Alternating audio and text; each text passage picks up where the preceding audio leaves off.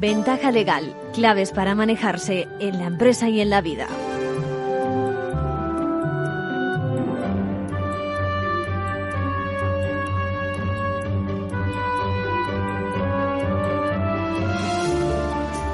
Bienvenidos, bienvenidos a Ventaja Legal, donde intentamos eso, dar a conocer la actualidad del mundo jurídico, pero orientado a todo el mundo, ¿eh? desde los profesionales, tipo letrados, el mundo de la empresa, hasta cualquiera que se interese por eh, elevar su cultura legal. Bueno, hoy inauguramos una serie de sesiones relacionadas con la familia, ¿eh? que vamos a tener con profesionales del mundo del derecho, magistrados, abogados, en nuestra línea de divulgación, ¿eh? precisamente tratando ese tema, un tema que nos lo han preguntado varios oyentes eh, ya de largo, sobre si nos informamos lo suficiente antes de llegar a un acuerdo tan importante como es el matrimonio, por ejemplo. ¿Qué creen ustedes? Bueno, es más, yo les preguntaría, ¿es incompatible el amor entre pareja y el firmar un documento? ¿Eh? Algunos piensan que tiene efectos secundarios eso de redactar ese escrito con las condiciones por las que se regirá la pareja de hecho, por ejemplo, o cualquier otro modelo de unión, ¿no? Escuchamos, escuchamos un adelanto de la conversación que vamos a tener con Ángel Luis Campo Izquierdo, él es vicepresidente de CEMIN, la Confederación por el Mejor Interés de la Infancia, y es también magistrado de la sección 24 de la Audiencia Provincial de Madrid. La gente pensamos que el amor, el quererse es incompatible con firmar un documento. Sí, sí. Y además es un dato que a mí me llama mucho la atención y no se ha hecho en estudios. Gente que lleva de pareja, de hecho, 15, 20 años, se casan y al año, después de firmar un documento, se separan. No sé por qué. La responsabilidad del documento. Efectos secundarios, a lo mejor. Pero ¿eh? bueno, Bueno, la verdad es que la clave está en prevenir y jurídicamente tenemos que, evidentemente, ayudar a que se entienda precisamente que es una relación compleja y que también hay que, de alguna forma, doc- documentarla. dos características del español o la española. Vamos es, con ellas, venga. Uno, cuando tú tienes un problema, nunca eres el responsable. Siempre es el responsable. El amigo, el abogado, el juez, el profesor, la mujer, el tío. ¿Por qué? Porque aunque tú hayas pedido asesoramiento, si te sale bien, es que tú has elegido bien al asesor. Te apuntas el tanto. Pero si sale mal, es que te han dado mal el consejo. Ya, ya. Y luego, una cuestión que es clara porque yo la he vivido infinidad de veces. Cuando tú tienes un problema, siempre vas a pedir árnica. Pero no se te ocurrió pedirlo antes. Claro. Que si hubieses pedido el consejo antes, te hubieses evitado ese problema. Te habrías ahorrado el problema, está claro. Entonces, esas son dos cuestiones que en España nunca superaremos. Y, y yo añadiría otro tema, y es que el reparar la situación cuesta mucho más que el hecho de poner, digamos, las bases al principio, haciendo ese contrato, ese acuerdo o lo que fuera, ¿no estás de acuerdo? Sí, eh, eh, es lo que hablamos de la prevención. Claro. En España se habla mucho de prevención, Sí. pero se invierte poco en prevención. Siempre estamos dando mayor importancia a lo que es el castigo, la sanción, la inspección, eh, la obligación, el atente a las consecuencias. Prevén. Bueno, también vamos a contar con Gerardo Rodríguez Acosta, abogado de familia del Ilustre Colegio de Abogados de Madrid y mediador eh, familiar, también es presidente de CEMIN. Y ahora, ahora vamos a entrevistar a la presidenta de la abogacía en unos segundos.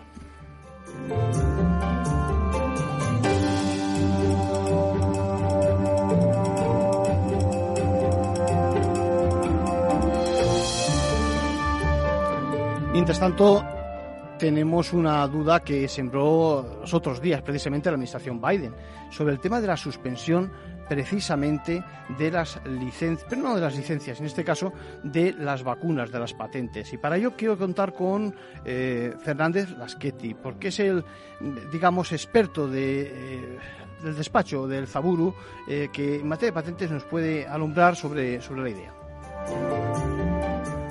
Bueno, pues la, la suspensión que propone el presidente Biden eh, se refiere a un ámbito muy concreto, que es el de la Organización Mundial del Comercio, donde existen unos, eh, unos protocolos, un protocolo relativo a derechos de propiedad industrial e intelectual, que son los TRIPS, en los cuales se establecieron una serie de reglas o normas que debían seguir todos los países de la, de la OMC y que les obligaban a no eh, tomar ninguna medida que supusiese la supresión o limitación de derechos de propiedad industrial y en concreto el de las patentes. Entonces, este es un este, este anuncio del presidente Biden eh, se refiere a esto. Luego hay un, camino, digamos, bastante más largo y no sé si tortuoso para llevar a efecto esta, esta decisión o esta, esta propuesta, porque esto también hay que decidirlo en la, serie, en la sede de la OMC y hay que contar con otros países, con la Unión Europea, desde luego. Sí, la, Unión Europea parece que, que ha reaccionado. Estamos eh, hablando dos o tres días o unos cuantos días después de, del primer anuncio de, de la secretaria de, del equipo de, Biden. Digo, parece que está reaccionando favorablemente. Sí, la, Unión Europea está reaccionando favorablemente y yo creo que la Unión Europea, aunque haya sido muy criticada, ha tenido un papel mucho más activo y más positivo con respecto al tema de la, de la vacunación y de, países de fuera de la Unión Europea del, de lo que haya podido tener Estados Unidos, que plantea ahora mismo esta cuestión cuando tiene a su población prácticamente en su totalidad eh, vacunada. Eh, quizá eh, no han sabido comunicar bien todo lo que se ha hecho dentro de la Unión Europea, pero yo creo que ha tenido siempre una actitud bastante más positiva. Lo que sí es cierto es que en este tema de las patentes, eh, de la liberalización de las patentes, no un término que se ha acuñado ahora, pero que tiene distintos matices, eh, siempre han sido mucho más eh, prudentes y, yo creo que está bien que sean prudentes junto, Javier, junto al, a la necesidad de un acuerdo más amplio, por lo que nos estás diciendo, eh, hay un término que mm, yo no sé si lo explican bien o si, o si tú seguro que nos lo puedes aclarar. Eh, ¿Qué es la suspensión de las patentes? ¿no? Porque parece ser que lo que hablan la suspensión temporal hasta en tanto en cuanto llegue, digamos, el producto a, a otros, a otros países menos favorecidos. Bueno, eh, eso, lo primero que hay que decir es que esta cuestión eh, de la, digamos las limitaciones al, derecho de patentes no está armonizado. No está armonizado desde luego a un nivel global y ni siquiera lo está a un nivel europeo. Hace poco tiempo, hablando con algunos colegas de otros países, comentábamos, compartíamos estos eh, artículos de la ley de patentes de nuestros respectivos países y sí, había elementos comunes, pero no, no todo era exactamente igual. Entonces, eh, cuando él habla de suspensión, habla, el, presidente Biden habla de la suspensión de las limitaciones que existen en los acuerdos TRIPS y nada más. Luego, la implementación de eso tiene que hacerse eh, a nivel nacional. Entonces, por, fijarme en un país, ¿no? Eh, dentro de la Unión Europea, en España, lo que existen son eh, la expropiación y las licencias obligatorias. Es verdad, es verdad que hay un artículo en concreto de, de, la ley de patentes, el 66, que habla de que eh, la, explotación de las patentes ha de hacerse con arreglo a los principios eh, generales del derecho, que no sea nada contrario a la ley, a la moral, al orden público y a la salud pública.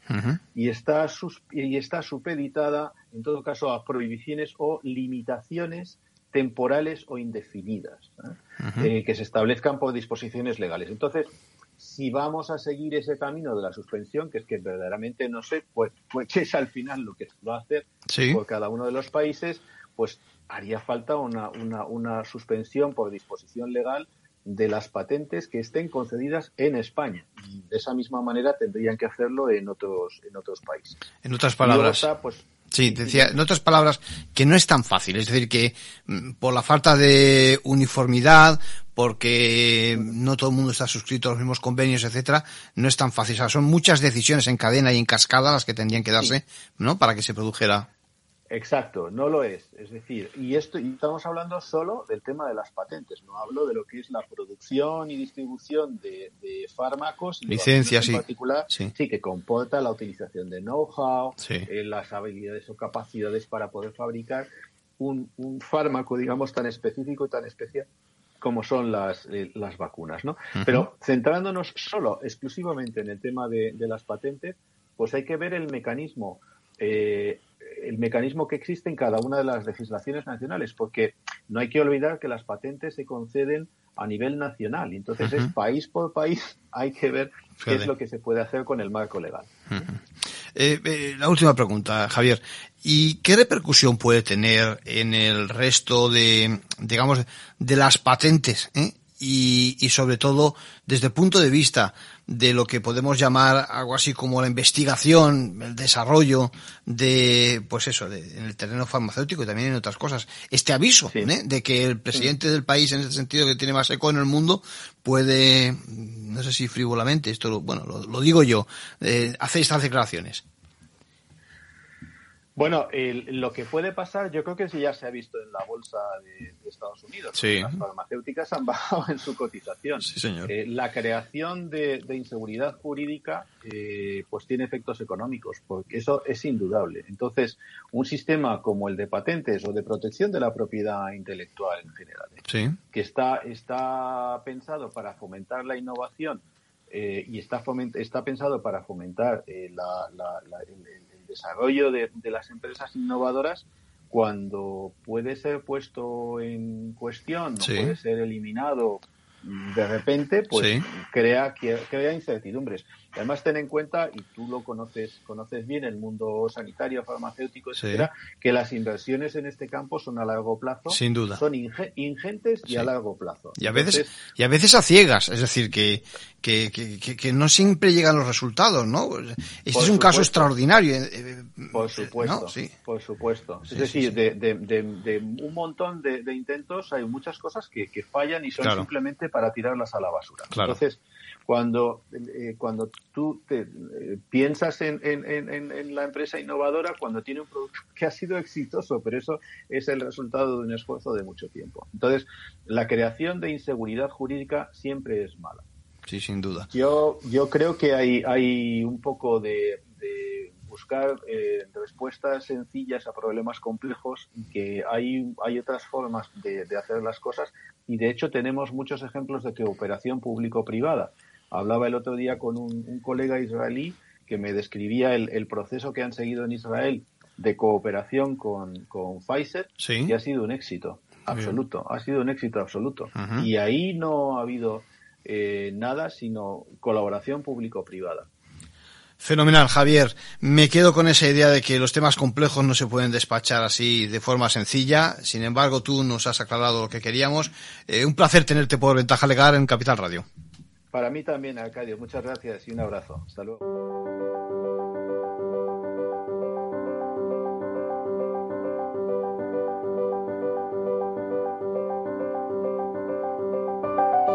Ahora en Ventaja Legal, la actualidad semanal de la abogacía. Bueno, y hoy les decía que tenía, teníamos a la presidenta del Consejo General de la Abogacía, Victoria Ortega. Victoria, ¿cómo estás? Muy bien, muy bien, ¿y vosotros? Victoria es eh, presidenta del Consejo General, como decía, desde enero de 2016, sí, reelegida por segunda ocasión, enhorabuena, y consejera del Consejo de Estado también, miembro de la Comisión General de Codificación, doctora en Derecho, decana del Colegio de Abogados de Cantabria, tiene un currículum espectacular. ¿eh? Y, y también yo hablaría de dos galardones, ¿no? La, la Gran Cruz del al mérito del servicio de la abogacía y la Gran Cruz de San Raimundo de Peñafort. No se puede pedir más, ¿eh, Victoria? Muchísimas gracias. De todas formas, en esas distinciones reconocen el trabajo de muchas personas eh, que las reciba yo. Victoria, eh, encantado tenerte en Ventaja Legal y en Capital Radio porque me interesa mucho que expliquemos a nuestros oyentes precisamente eh, el impacto que puede tener el Estatuto General de la Abogacía. Mm. Recientemente lo conocemos en nuestra profesión y en los ciudadanos también, ¿no? Sí. Efectivamente. Bueno, primero indicarte que estamos contentísimos en la abogacía por la aprobación, eh, entre otras razones, porque llevábamos ya ocho años esperándolo, ¿no? Entonces, desde que se procedió a su configuración, ¿verdad? Pues, pues claro, se ha hecho largo. Y, y, quiero señalar también que aunque ha pasado tanto tiempo y cabría pensar que ha nacido antiguo, no, pues no ha sido así. Llama la atención extraordinariamente cómo regula circunstancias totalmente actuales. Es decir, que quienes lo eh, diseñaron, quienes lo escribieron tu, tuvieron un punto de visionarios, sí, sí, ¿no? Sí, eso, eso, es verdad. Eh, importancia extraordinaria, como bien has señalado, tanto para la abogacía como fundamentalmente para la ciudadanía. Y te, te señalo una serie de puntos. Eh, por primera vez se hace una regulación digamos, más exhaustiva, más concreta de la figura del secreto profesional. Importantísimo en la profesión, claro. Pues es la base, es la base de la profesión, una profesión que se basa en la relación de confianza. Obviamente, eh, eh, el tener esa seguridad sobre que se encuentra protegido el, secreto es fundamental. Aparece como eh, obligación por parte de la abogacía como derecho del cliente, como derecho de la ciudadanía. Mm, se diseña completamente y pondré un, un ejemplo. Se regula eh, la asistencia que anteriormente, por alguna concesión de algún juez, se podía llevar a cabo, pero ahora aparece regulada la asistencia del decano decana de, de cada colegio a, a, los actos de inspección investigación dentro de un despacho. Una garantía. Claro, porque obviamente no existe ningún tipo de oposición a, cualquier investigación en el ámbito penal que se quiera llevar a cabo. esclarecimiento de las conductas, ¿no? Pero siempre preservando lo que son el resto de los asuntos. Tradicionalmente, si iba la policía con o sin el, juez de instrucción, mm, se levantaba, mm, se seguían la totalidad de expedientes indiscriminadamente para proceder a la búsqueda. Precisamente la presencia del abogado lo que garantiza, del decano, perdón, lo que garantiza es que se va a limitar esa inspección al asunto que estamos tratando, precisamente preservando el secreto. Más temas que, que puedan tener importancia en el estatuto.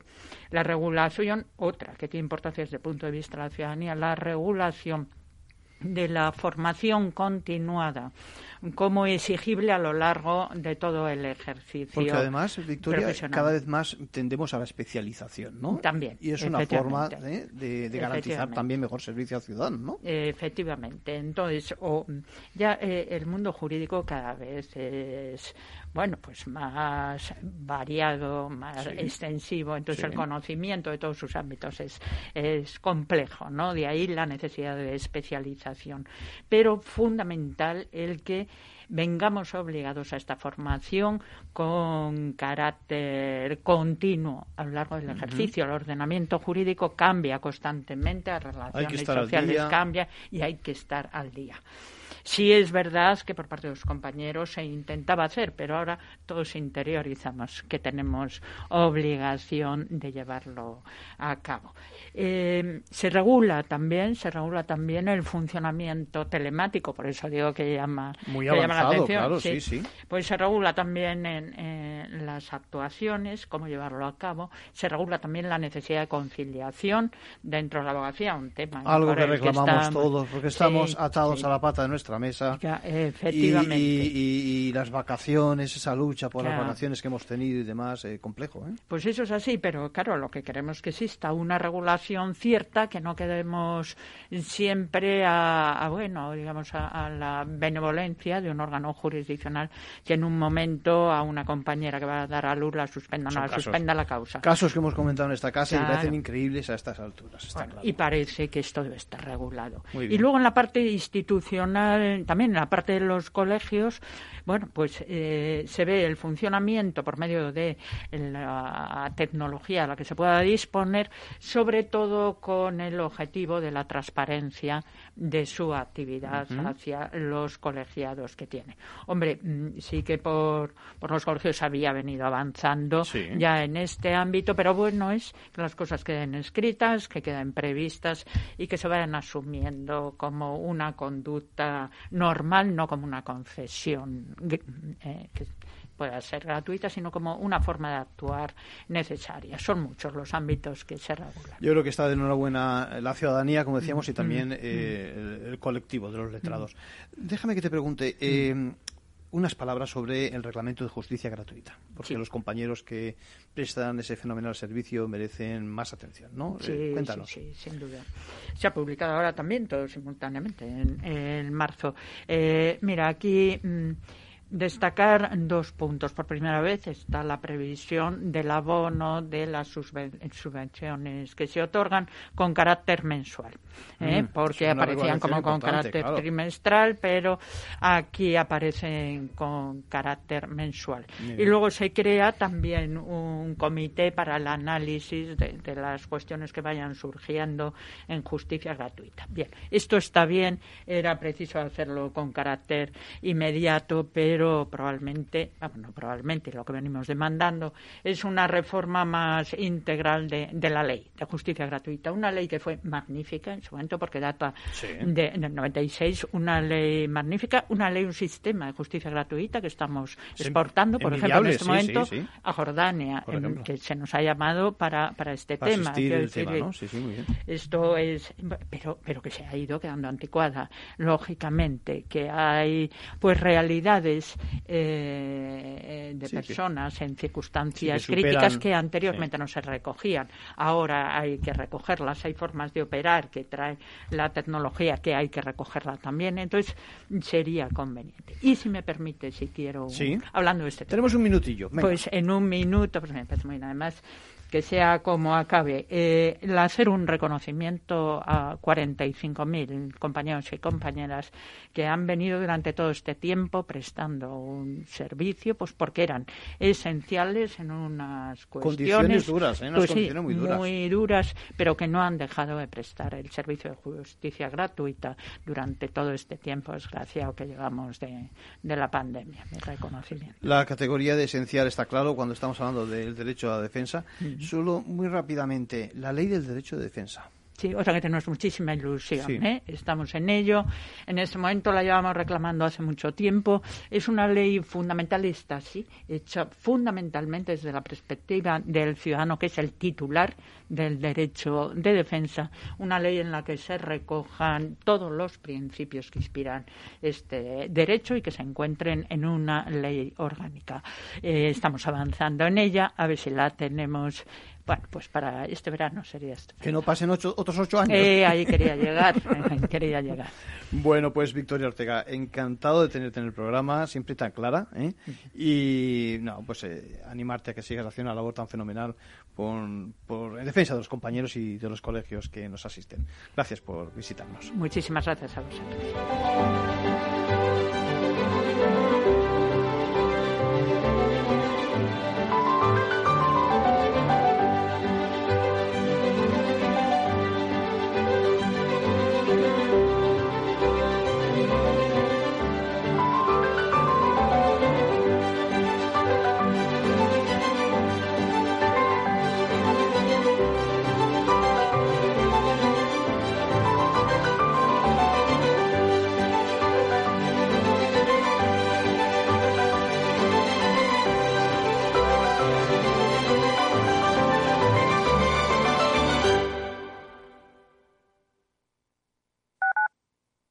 Escuchas Capital Radio, Madrid 105.7, la radio de los líderes. Las vacunas son seguras y la mejor alternativa para acabar con la pandemia. Eres parte de la solución. Vacúnate. Hay que vacunarse. Comunidad de Madrid. Cuando todo se para, Metro sigue ahí es el corazón vivo de una ciudad que se niega a dejar de latir. Pase lo que pase, caiga lo que caiga. Cuando nada es normal, Metro te conecta con la normalidad y te acompaña para que no te dejes nada por vivir.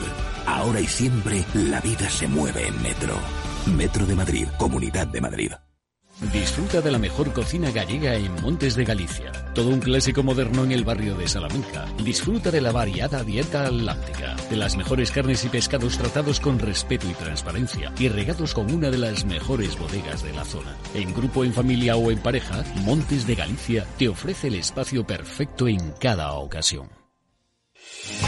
¿Está pensando en montar una empresa pero no se atreve a dar el paso en solitario? Busca una marca conocida y consolidada que le respalde.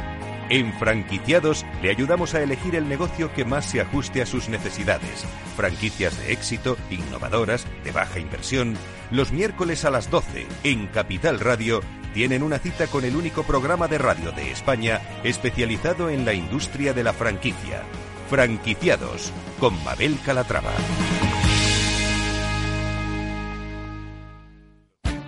Esto te estás perdiendo si no escuchas a Rocío Arbiza en Mercado Abierto. Margarita Rivas, broker y escritora. El mercado no es más que el, cómputo de, de un montón de emociones. Mercado Abierto con Rocío Arbiza.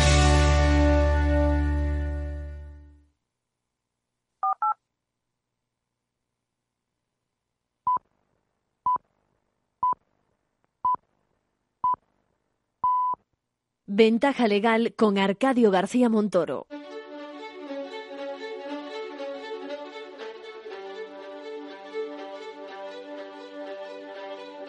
La entrevista, escuchar, es compartir conocimiento.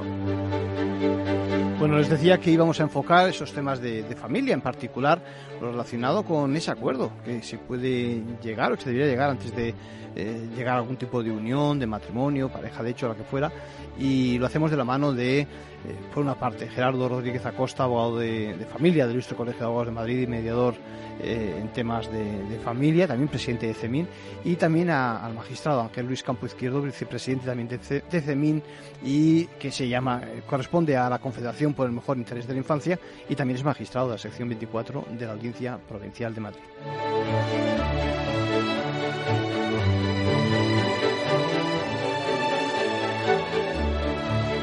¿Creéis que la gente está lo suficientemente informada como para iniciar una trayectoria en común con otra persona?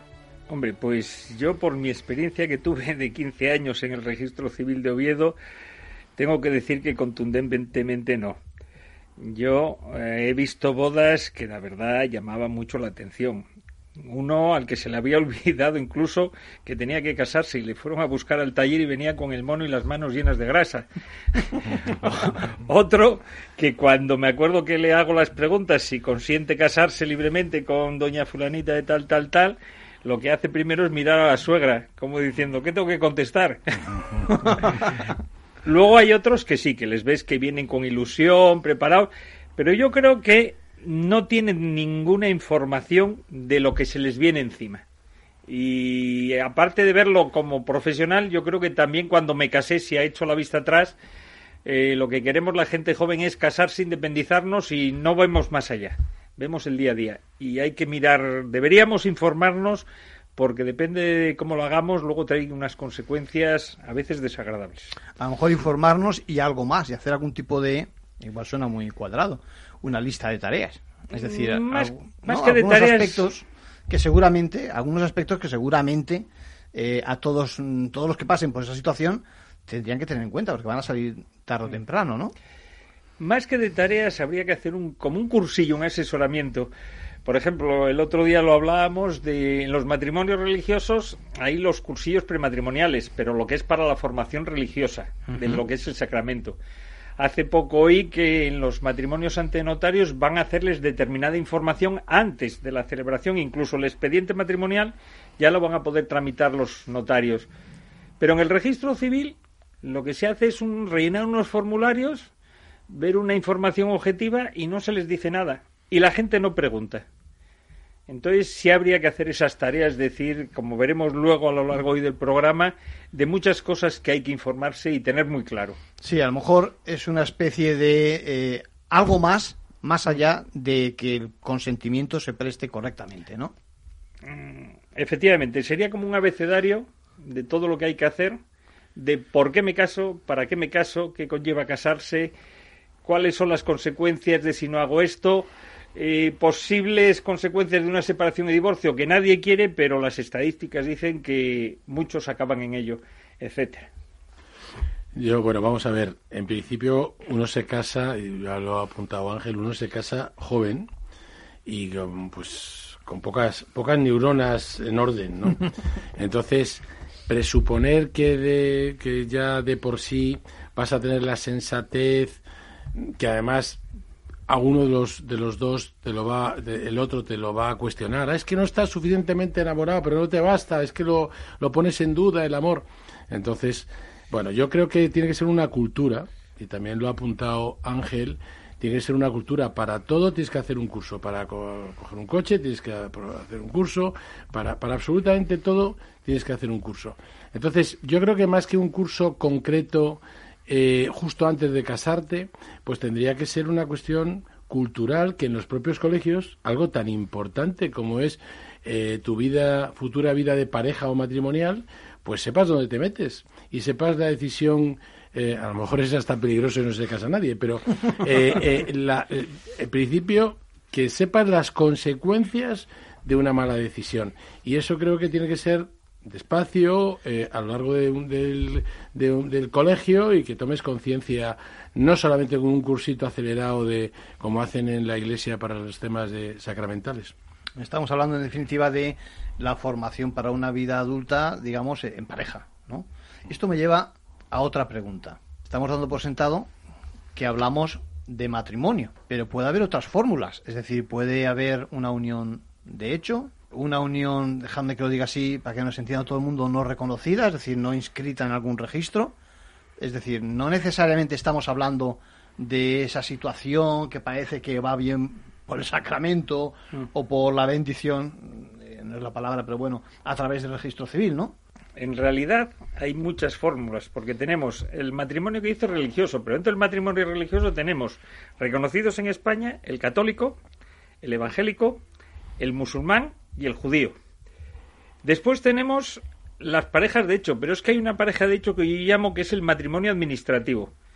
¿Por qué? Porque es una pareja de hecho que firma un documento y se inscribe en un registro. Después está el matrimonio civil, que se hace ante los encargados del registro civil ahora ya se puede hacer ante los notarios, concejales, eh, letrados de la Administración de Justicia. Entonces hay un gran abanico. Las consecuencias fundamentales son las mismas. Es una vida en común que va a conllevar fundamentalmente, que es lo que no sabe la gente, cargas y sacrificios. Y yo aquí, eh, aunque sea por razones de mis creencias, que a veces participo en los cursillos, siempre les digo que hagan un juego. Si tú coges a una pareja y le dices, haz un círculo con sillas o con amigos, y con los brazos extendidos intenta bailar o girar, y no vas a tener ningún problema, porque no vas a chocar con nadie. Ahora le digo, ahora que entre tu pareja y con los brazos extendidos, que empiece a girar, y veréis cómo en dos segundos empezáis a chocar. A tropezar con todo el mundo. A tropezar, con, no, uno con el otro, con los brazos, porque si los dos tienen los brazos extendidos, hay dos soluciones para arreglar esto. Que uno se agache, y entonces girando, los brazos de uno no van a chocar contra, pero el que se agacha se cansa, porque es el que más se sacrifica. Y eso acaba yendo al garete. Y la otra manera de que funcione es que los dos bajen un brazo, se abracen y mantengan un brazo extendido. Y podrán moverse que no van a chocar. ¿Qué han hecho? Renunciar a un brazo, pero han mantenido el otro abierto. Entonces, la vida en pareja siempre va a conllevar renunciar y sacrificio por el otro, pero no un sacrificio absoluto porque entonces eso es denigrante. Entonces se tienen que sacrificar los dos y salvaguardar cosas personales los dos. Entonces así sí puede funcionar. Pero si solo renuncia uno, acaban en el juzgado divorciando, separándose, sí, no hay opción buen ejemplo. Está claro que hay que cooperar, ¿no? Y que estamos hablando de cesión, no del todo, ni mucho menos de demasiado, pero lo suficiente como para que funcione la máquina, ¿no? Diríamos de alguna forma, ¿no? Eso es un sacrificio. Y ahí sí que se notan las generaciones. Hoy en día, la gente joven, que por desgracia tiene que vivir con muy poco dinero, no está acostumbrada a renunciar. Quiere vivir con lo suyo. Y entonces hay muchas crisis y fracasos matrimoniales o de pareja porque no saben renunciar a cosas por el otro. No está dispuesto a esa franja, ¿no? la gente joven no. La gente mayor se pasó de sacrificio. Yo he visto gente que se separa a los 70, a los 80 años. Es que por nuestros hijos. Y muchas veces lo que no se han dado cuenta es que han dado una vida muy desagradable a sus hijos. Que han visto cómo se peleaban, estaban enfadados, riñendo todo el día. Entonces han mantenido el matrimonio, pero no han hecho un gran favor a los hijos. Eso es. Sí, bueno, yo con respecto a todas estas eh, variantes, pues eh, la que conlleva más problemas precisamente es las parejas de hecho que no están inscritas porque pierden un montón de, derechos y generan... Por, ahí iba yo fundamentalmente. Entonces, realmente la pareja de hecho inscrita pues es eh, muy cómoda para tanto para, para, para constituirla como para luego el cese, pero eh, el matrimonio tiene más complejidad, pero realmente, bueno, eh, luego efectivamente en cuanto hay hijos ya se complica en cualquier caso. Pero la pareja de hecho, que es muy habitual, mm, cada vez más frecuente, que es simplemente eh, vivir, Convivencia, juntos, vivir juntos, pues eh, luego genera muchísimos límites, pierden un montón de derechos de- a nivel de seguridad social, a nivel de, de incluso de, de indemnizaciones, de, de, de compensaciones por esfuerzos no reintegrados dentro del matrimonio, etcétera. Esto nos lleva a que a lo mejor siempre hay un momento en que hay que dar un paso para regularizar la situación, ¿no? Efectivamente, es lo que decía Gerardo anteriormente. En este país, en España, nos da miedo porque dicen, pensamos que genera desconfianza el redactar documentos y firmar. Doy fe de Parece ello. Está que- claro que parece que a partir de ese momento, sí, sí. La gente pensamos que el amor, el quererse es incompatible con firmar un documento. Sí, sí. Y además es un dato que a mí me llama mucho la atención y no se ha hecho en estudios. Gente que lleva de pareja, de hecho, 15, 20 años, se casan y al año, después de firmar un documento, se separan. No sé por qué. La responsabilidad del documento. Efectos secundarios, a lo mejor. Pero ¿eh? bueno, lo de eso de la pareja de hecho, tiene razón Gerardo en el sentido de que ya hay muchas leyes de parejas de hecho a nivel nacional y a nivel autonómico donde se le reconocen determinados derechos y obligaciones a las parejas por estar inscrito. Ahora bien, si volviésemos a lo que hablábamos antes, si esa pareja que no quiere inscribirse se hubiese asesorado, sabría que pueden redactar un documento donde fijar todas las condiciones en las que se va a regir esa pareja de hecho.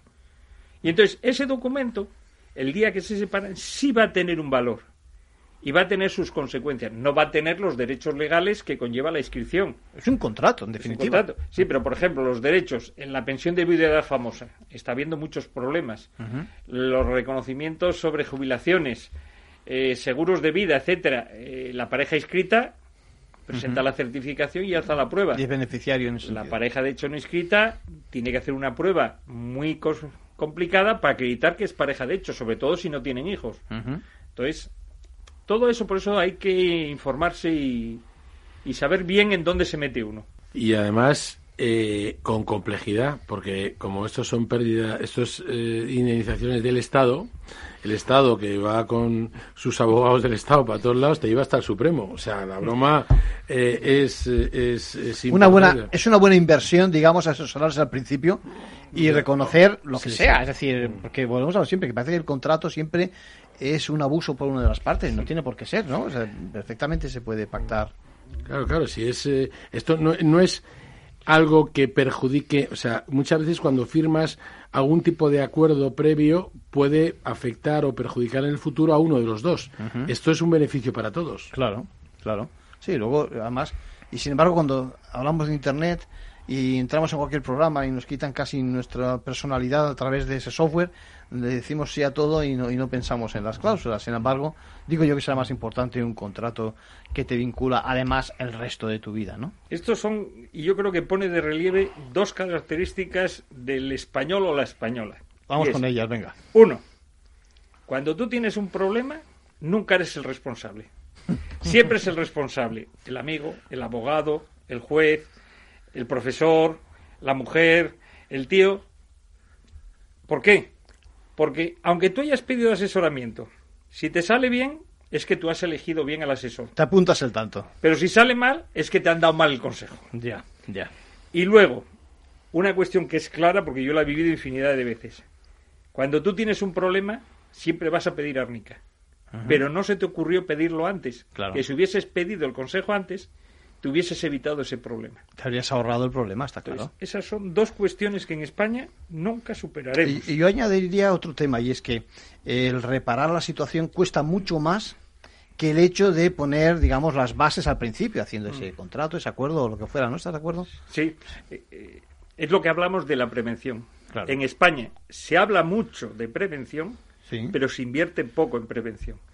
Siempre estamos dando mayor importancia a lo que es el castigo, la sanción, la inspección, eh, la obligación, el atente a las consecuencias.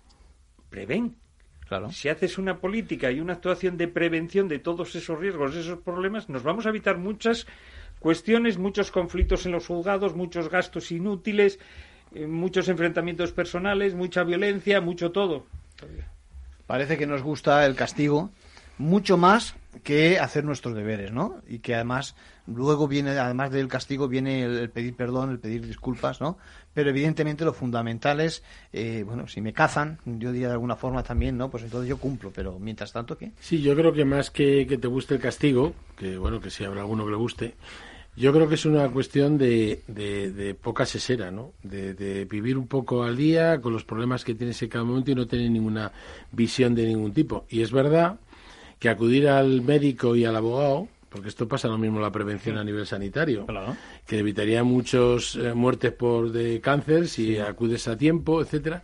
Pero claro, el abogado y el médico producen producen bastante urticaria y yo lo entiendo, pero, cuestan dinero, pero es que realmente, tú has dicho, luego te gastas mucho en repararlo. Claro. Es que si lo reparas. Si lo reparas. es. que muchas veces, lo comentamos el otro día Ángel y yo, pues un caso no voy a entrar en él porque pero que era una cuestión que había firmado una cosa determinada y dice no es que no tiene nada que hacer. Es irresoluble. Firmó esto y aunque vaya al letrado el letrado se ve impotente aunque vaya Perry Mason para los de mi época pues es que no, no va a conseguir salvarlo porque él mismo eh, se ha dejado no se ha dejado aconsejar por alguien. Hablemos si os parece de lo que uno aporta al matrimonio porque uno viene pero hay una vida económica detrás pero eh, no hemos pensado en que hay una vida económica también antes. Es decir, que uno viene con sus bienes, viene con donaciones, viene con lo que fuera. Es decir, eh, realmente habría que contemplar esto, ¿no? En algún tipo de, pacto económico matrimonial. ¿Qué os parece? Eh, es clave. O sea, yo por desgracia, yo y no quedaría corto, el 70% de los problemas que se generan en las crisis de pareja tienen un enfoque económico. No personal, no de los hijos, de la custodia, de la... No, es tema económico. Porque el tema económico está relacionado con el resto. Entonces, lo que está claro es que lo que tú aportas al matrimonio, independientemente del régimen que cojas, eso es siempre tuyo. No se hace común de la pareja del matrimonio, a no ser que tú hagas un documento en que lo aportes voluntariamente, donde ese patrimonio privativo tú quieras convertirlo en ganancial, que se puede hacer. El problema es qué pasa desde que te casas con todo lo que se va a ingresar. Lo que produce ese patrimonio privado, lo que tú generas por tu trabajo, el trabajo personal de las partes, que tiene un valor, que la gente no se olvida, de las donaciones o herencias que recibe cada uno de ellos constante el matrimonio. Todo eso hay que tenerlo muy claro. Y depende del régimen que tengas, van a tener unas consecuencias u otras. Bueno, ya hemos llegado a un punto esencial, es decir, distinguimos entre lo que es nuestra vida anterior al matrimonio desde el punto de vista económico, lo que aportamos, y luego lo que ocurre después de ese matrimonio, ¿no? Sí, bueno, yo, eh, yo, entiendo lo que ha dicho Ángel, que es en teoría lo que efectivamente tienes de antes del matrimonio, bien porque porque bueno pues eh, lo has adquirido con tu trabajo o bien porque mm, lo recibes a través de tus padres o a través de un familiar en principio evidentemente eso es tuyo aunque te cases con el régimen normal de gananciales. Pero lo cierto y real esto esto es que todos los días todos los días lo veo en el despacho y Ángel lo verá en el juzgado como eh, pues contigo pan y cebolla y al final, mm, oye, que se ha muerto mi padre, pues al final, pues oye, te llevas bien con tu mujer, con tu marido, pues directamente ese dinero, oye, hay que arreglar una gotera, hay que arreglar no sé qué, el dinero de la herencia, y en el momento en que mezclas el dinero privativo con el ganancial, automáticamente eh, se entiende por, el, por la audiencia provincial de Madrid. en esto discrepamos Ángel y yo. Por eso me eh, estaba riendo, porque, nuestros oyentes no ven las caras, pero yo estoy viendo ahí diferentes posiciones. La audiencia, Luego aclaramos. la audiencia provincial en Asturias parece ser que mantiene otra postura, pero la audiencia provincial de Madrid mantiene que es como dices, oye, mira, tú esto lo hiciste porque te llevabas bien hiciste una donación a la sociedad de gananciales y ahora como ya no te llevas bien, ahora resulta que quieres recuperarlo. Pues no, ahora te lo comes, eh, la protección del tráfico jurídico y te lo comes y porque eso respecto del Supremo hay sentencias para todos los gustos.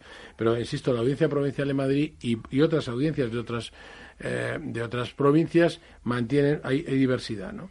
Pero te puedes encontrar con ese problema eh, que y, y, lo que no cabe duda Ángel es cuando eh, tú tienes un dinero en una cuenta corriente y lo mezclas con una cuenta ganancial, ahí sí que hay una confusión absoluta y ahí no, eh, vamos, no te salva ni la paz ni la caridad. Ah, digas lo que digas, Ángel, y pongas la cara que pongas.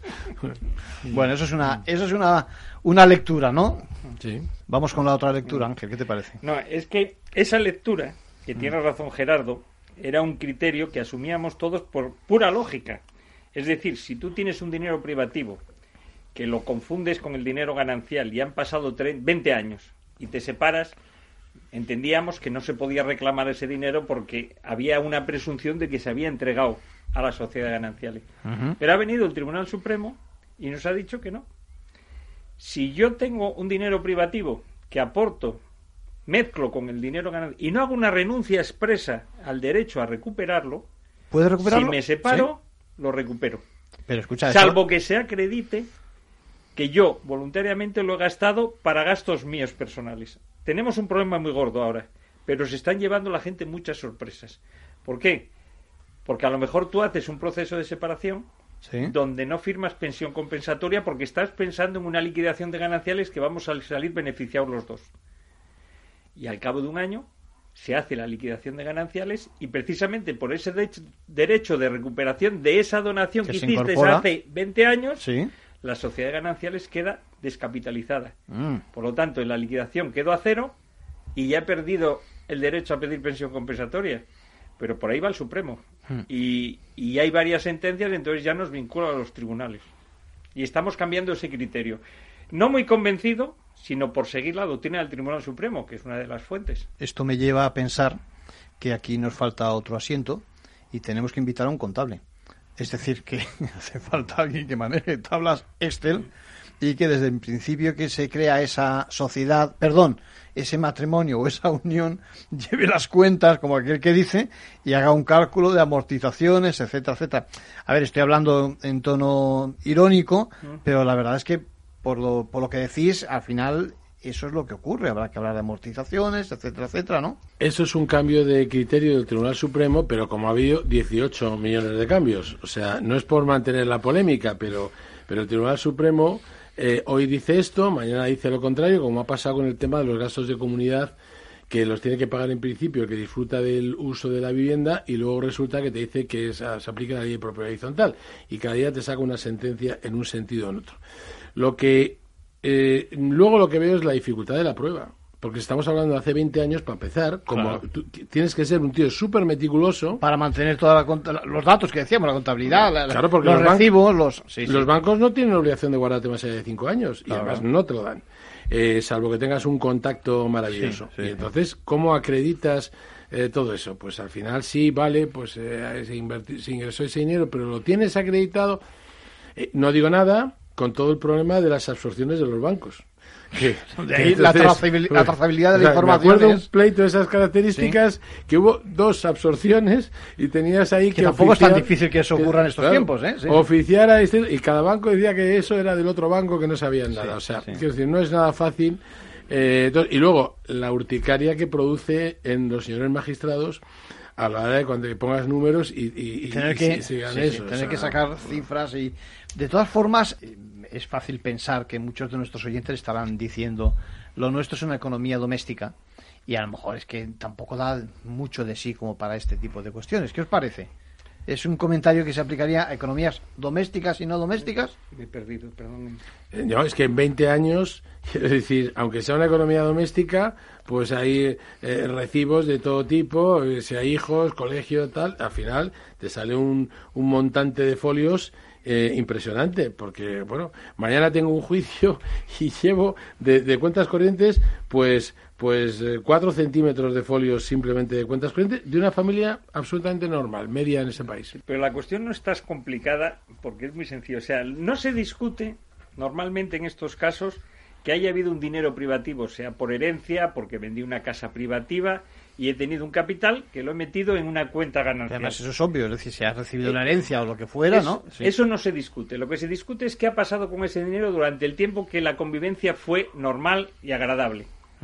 Entonces, el Supremo lo que ha dicho es decir, pase lo que pase, mientras no haya un documento, una declaración de voluntad expresa que renuncio a ese carácter privativo y al derecho a recuperarlo, sigo teniendo ese derecho de recuperación. Entonces es a la otra parte a la que le corresponde probar que ha habido esa renuncia. Y entonces volvemos a lo de atrás. Cuando pase eso, los matrimonios, los cónyuges tendrían que saber, oye, firma un documento donde dices que ese dinero privativo lo aportas a las sociedades gananciales. Se acabó el problema. Pero mientras no haya ese documento, ese señor o esa señora va a tener el derecho a recuperar esa aportación privativa. Capital, porque los intereses de vengado se hacen gananciales, son frutos. Pero el capital íntegro lo recuperará. Ahora bien, dejadme que os diga, a ver quién es el valiente que le dice al cónyuge, eh, sí, mm, recibo esta cantidad de mis padres o tú de los tuyos, etcétera, etcétera, pero aparte me firmas este recibí y dices que vamos a hacerlo con tales fines y no sé qué, no sé cuánto. Eso en la práctica no estamos, lo que decís en varias ocasiones, nuestra cultura no es esa, ¿no? No es una cultura económica aunque debiera serlo por el bien de, pues eso, de aclarar eh, la situación, ¿no? No darás el paso de pedir ese documento si no sabes lo que puede ocurrir en el futuro. Si tú sabes que ese dinero te lo puedes reclamar dentro de 20 años, le dirás, oye, no. Claro, claro, sí, sí, sí, sí, sí. Igual que cuando van a hacer una cosa, firmamos los dos, ¿eh? Para que sea de los dos. Sí, sí, Porque a la hora de adquirir cosas... Sí, todo el mundo dice Todo el mundo, yo quiero firmar que así es de los dos. pues cuando hagas esa aportación, firma y así es de los dos. Que quede bien claro que... Lo que, es de los dos. Hablemos de, lo que es el trabajo, ¿eh? de lo que es las aportaciones que uno hace con el esfuerzo de, del trabajo. Me imagino que sacáis el tema del trabajo, digamos, externo, o del trabajo también dentro de la casa, con las tareas, etcétera. Ahí también hay a veces que hacer compensaciones, ¿no? ¿Quién se arranca? Yo ahí te puedo decir que me tocó vivir la reforma del Código Civil. Como sabéis, a la hora de hacer los matrimonios civiles se les leen tres artículos. Ahora no lo sé de memoria, tanto leerlos, pero no se me quedan. Convivir, guardarse respeto, etcétera. Pues se añade una coletilla y es compartir las tareas del hogar y el cuidado de los hijos. Bueno, ya saben, no es que queramos dibujar una guía para, con estas conversaciones, pero yo creo que tampoco pasaba nada malo, porque eh, una pareja antes de constituirse y reflexionarse sobre estas impresiones de los profesionales. Bueno, ya saben que estamos en el post pandemia o, en el post de la vigencia de la declaración de, del estado de alarma. Habrá que analizar ¿eh? la disparidad de resoluciones de la justicia a la que bueno, le toca pechugar con, con el tema y, y que responderá a la realidad de cada territorio. Eh, por otra parte, se confirman eh, las primeras sanciones que se pusieron en los primeros tiempos de la pandemia y no quiero irme sin recordarles que eh, entran en vigor esas limitaciones en materia de circulación, que aquellos 50 kilómetros por hora en las ciudades se quedan cortos o al revés, muy largos, y estamos hablando de 30 o de 20 kilómetros según como sea la vía. Poco más, recordarlos que seguimos en las redes, que en capitalradio.es nos pueden seguir, en la pestaña del programa, por supuesto, y que también estaremos, hoy hemos estado, por ejemplo, en LinkedIn, en Twitter, etcétera, etcétera. Eh, ya le digo, cuídense y nos vemos en el próximo espacio.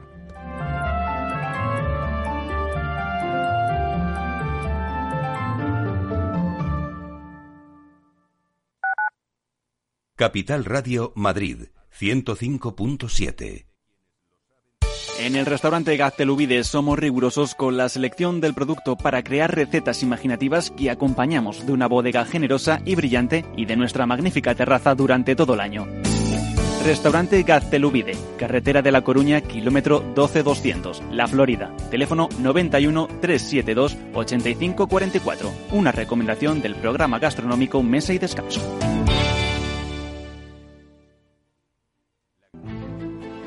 Las vacunas son seguras y la mejor alternativa para acabar con la pandemia. Eres parte de la solución. Vacúnate. Hay que vacunarse. Comunidad de Madrid. Gráficas Naciones. Más de 50 años de experiencia en el sector de las artes gráficas. Apostamos por la última tecnología tanto en impresión offset como en digital y gran formato. Realizamos todo tipo de impresión. Tarjetas de visita, folletos, libros, vinilos, decoración y montaje de stands. Más información en el 91 629 2145 o en gráficasnaciones.es. Conecta Ingeniería es el programa que acerca la ingeniería a la sociedad. Todos los miércoles de 10 a 11 de la mañana en Capital Radio con Alberto Pérez. Conéctate. Abuelo, Dime, hija. ¿te ha gustado el regalo que te he hecho? Pero si no se funciona el teléfono y me das ahora un altavoz. Es un altavoz para escuchar las noticias esas que tanto te gustan de bolsa. ¿Cuál? ¿Las de Capital Radio? Esa se llama Alexa y solo tienes que decirle Alexa, pon Capital Radio. Alexa, pon Capital Radio, maja. Te damos la bienvenida a Capital Radio.